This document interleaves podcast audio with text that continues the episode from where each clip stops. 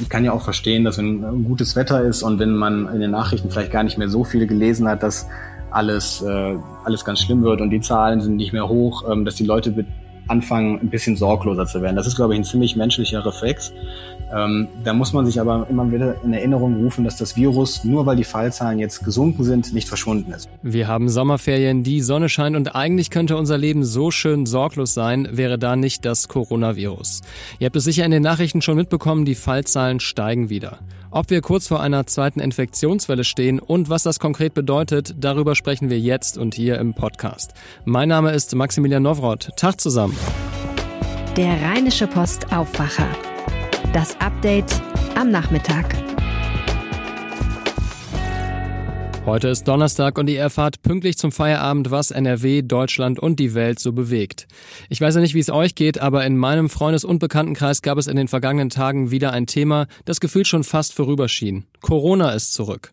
Seitdem das Robert Koch Institut in dieser Woche seine große Sorge über die zunehmende Zahl der Neuinfizierten mit uns geteilt hat, stellen sich viele eine zentrale Frage. Kommt jetzt eine zweite Welle? Antworten dazu liefert uns Philipp Jakobs, Politikredakteur bei der Rheinischen Post. Hallo Philipp. Hi. Philipp, lass uns doch am besten erstmal den Begriff klären. Was bedeutet denn eigentlich zweite Welle überhaupt?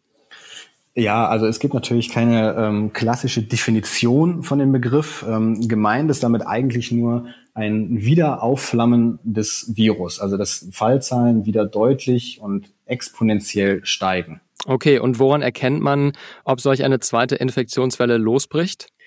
Ähm, in erster Linie natürlich daran, dass Zahlen per se beginnen zu steigen, ähm, aber vor allem auch daran, ähm, dass man merkt, dass Zahlen, äh, dass die Zahlen im ganzen Land beginnen zu steigen und eben nicht nur in kleinen Regionen, wo es auf einen bestimmten Hotspot zurückzuführen ist oder wie bei uns am Anfang in Heinsberg äh, auf den Karneval zurückzuführen ist, sondern dass überall wirklich so ganz kleine Herde bilden, wo das Virus beginnt, wieder aufzutreten und dass dadurch dann Zahlen nach oben getrieben werden. Also dass ganz Deutschland beginnt etwas zu wachsen, was Fallzahlen betrifft.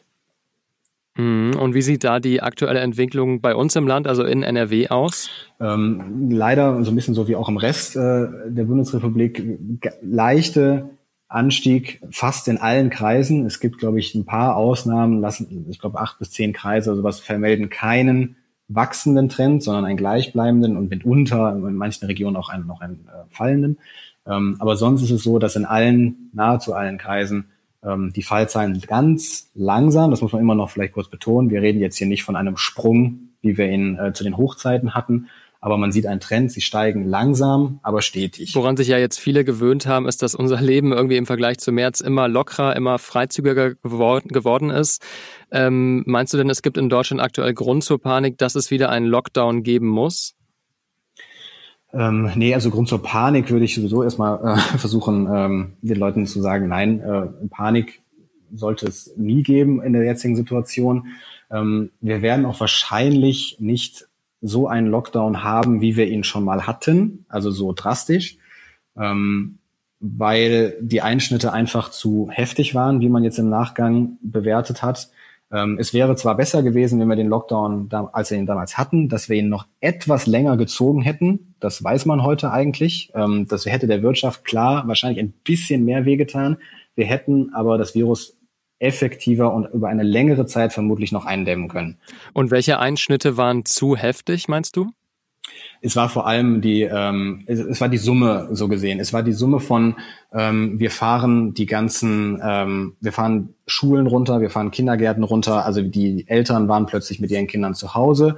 Ähm, dafür mussten aber die, äh, die ganzen Betriebe mussten größtenteils einstellen. Man konnte eigentlich, wenn man rausgegangen ist, eigentlich nur noch in Supermärkte gehen. Alles andere war dicht gemacht, Restaurants waren dicht gemacht. Ähm, das war in der Summe ähm, war es natürlich für die, für jeden Bewohner und für die Betriebe natürlich selbst sehr viel auf einmal einfach. Das hätte man wahrscheinlich im Rückblick ähm, anders versucht zu lösen. Und das ist vielleicht auf deine Frage davor nochmal ähm, bezogen. Ähm, das ist das, was man jetzt versuchen würde. Also man würde nicht mehr versuchen, mit einem Hammer draufzuhauen, wie es so diese wunderschöne Strategie von diesem Hammer und Dance ähm, funktioniert, ähm, sondern man würde jetzt versuchen, ähm, wenn die Zahlen jetzt wieder steigen, ähm, an vielen Schrauben zu drehen, um zu gucken, wo man jetzt wieder verschärfen könnte, um die Fallzahlen wieder niedriger zu halten. Mhm.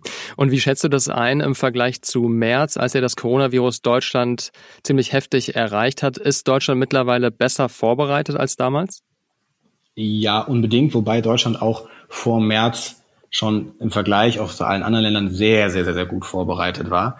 Ähm, gerade jetzt wäre es aber auch weiterhin so, wenn Fallzahlen wieder steigen würden. Ähm, wir haben immer noch ein hervorragendes Gesundheitssystem, bei dem jetzt gerade noch die Intensivbettenkapazitäten nicht ansatzweise ausgereizt sind. Also wir könnten immer noch eine deutlich größere Zahl an Schwererkrankten managen.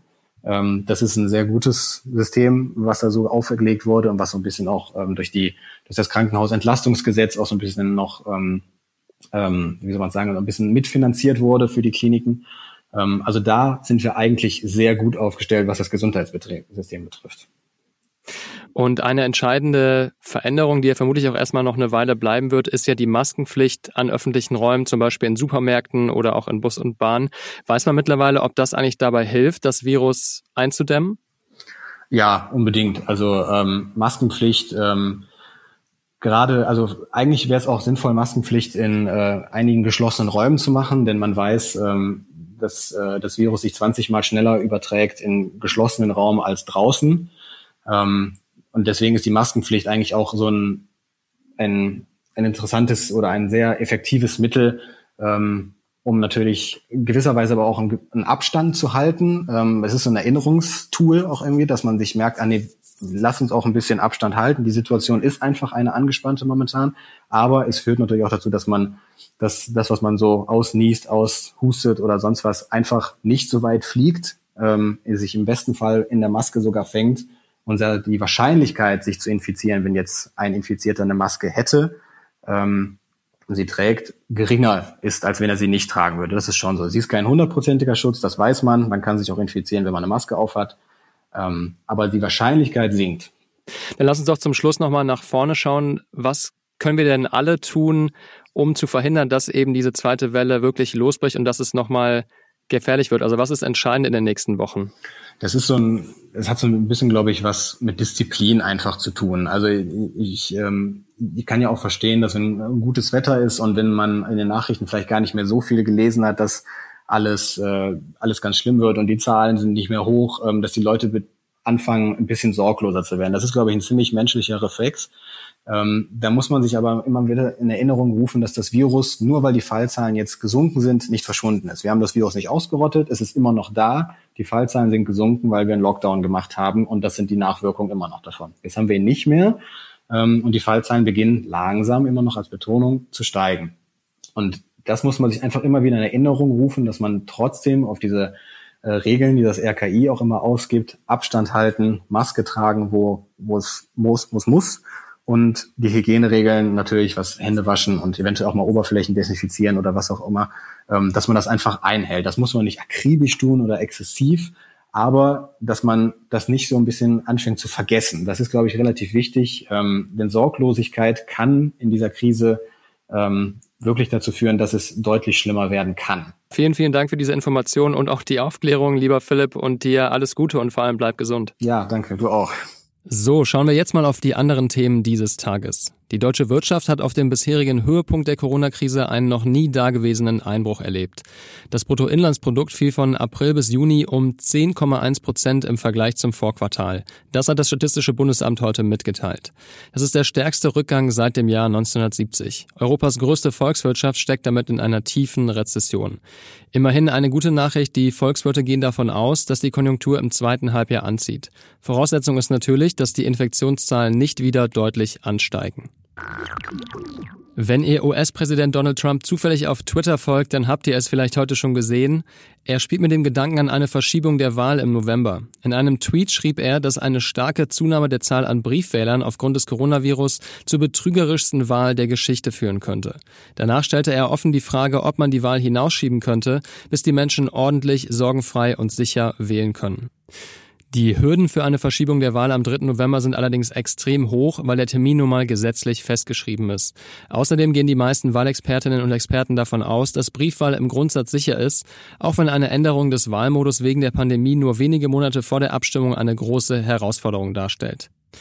Aktuell liegt der Republikaner Donald Trump in Umfragen derzeit deutlich hinter seinem Herausforderer Joe Biden von den Demokraten. Vier Tage nach dem Einsturz eines Hauses im Düsseldorfer Stadtteil Friedrichstadt ist für die Feuerwehr der Einsatz beendet. Die Einsatzkräfte hatten die Einsturzstelle in der Nacht an Polizei und Staatsanwaltschaft übergeben. Die haben die Unfallstelle jetzt abgesperrt und übernehmen die Beweissicherung. Die Staatsanwaltschaft ermittelt wegen des Anfangsverdachts der fahrlässigen Tötung und Baugefährdung. Der Stadt zufolge fehlte bis zum Einsturz ein statischer Nachweis, der die Standsicherheit einer tragenden Wand nachgewiesen hätte. Zudem soll die Baubeginnsanzeige nie bei der Stadt eingegangen sein. Diese muss ja eigentlich vor dem Start der Arbeiten vorliegen. Bei dem Ermittlungsverfahren sollen auch die Leichname der beiden Bauarbeiter, die beim Einsturz ums Leben gekommen sind, obduziert werden. Da Fremdverschulden in Frage kommt, ist es erforderlich, alles auszuermitteln. Das sagte die ermittelnde Staatsanwältin Laura Hollmann.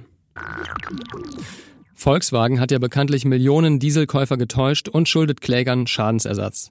Diese müssen ihren Diesel allerdings vor Bekanntwerden des Abgasskandals im Herbst 2015 gekauft haben, sonst gehen sie leer aus. Das hat der Bundesgerichtshof heute entschieden. Damit wurde die Klage eines Kunden abgewiesen, der erst im August 2016 einen gebrauchten VW Turan zum Kaufpreis von 13.1600 Euro erwarb. Nachdem der VW-Konzern die Unregelmäßigkeiten bei der Abgastechnik im September 2015 selbst eingeräumt habe, könne man nicht mehr von arglistiger Täuschung unwissender Kunden sprechen. Das war die Urteilsbegründung. Vom US-Weltraumbahnhof in Cape Canaveral hat die NASA heute ihren bislang stärksten und intelligentesten Rover auf den Weg zum Mars gebracht. Für die 480 Millionen Kilometer lange Reise benötigt die Rakete sieben Monate. Auf der Marsoberfläche soll der Rover dann nach Hinweisen auf früheres mikroskopisches Leben in einem ehemaligen Flussbett suchen und mit Hilfe eines Buggies ab dem Jahr 2026 Gesteinsproben sammeln. In Zusammenarbeit mit der Europäischen Weltraumagentur ESA sollen die Proben mit Hilfe einer weiteren Raumsonde um das Jahr 2031 1930 zur Erde gebracht werden. Proben direkt vom roten Planeten gelten als heiliger Gral der Marswissenschaft. Das erklärte heute der ehemalige Chef des Marsprogramms der NASA, Scott Hubbard. Und zum Abschluss noch eine Meldung aus dem Sport. Die Schweizer Staatsanwaltschaft hat ein Strafverfahren gegen den FIFA-Chef Gianni Infantino eröffnet. Das gab die Schweizerische Eidgenossenschaft in einer Medienmitteilung bekannt. Bei dem Strafverfahren soll es um geheime Treffen zwischen Infantino und dem Leiter der Bundesanwaltschaft Michael Lauber gehen. Dem Chef des Fußball-Weltverbandes wird Amtsmissbrauch, Verletzung des Amtsgeheimnisses, Begünstigung und die Anstiftung zu all diesen Tatbeständen vorgeworfen. Das war das News Update am Nachmittag. Mehr Nachrichten gibt's hier im Podcast morgen früh oder jederzeit auf RP Online. Ich danke euch sehr fürs Zuhören und wünsche euch einen schönen sonnigen Abend. Wir hören uns morgen wieder. Ciao, ciao, macht's gut. Mehr bei uns im Netz rp-online.de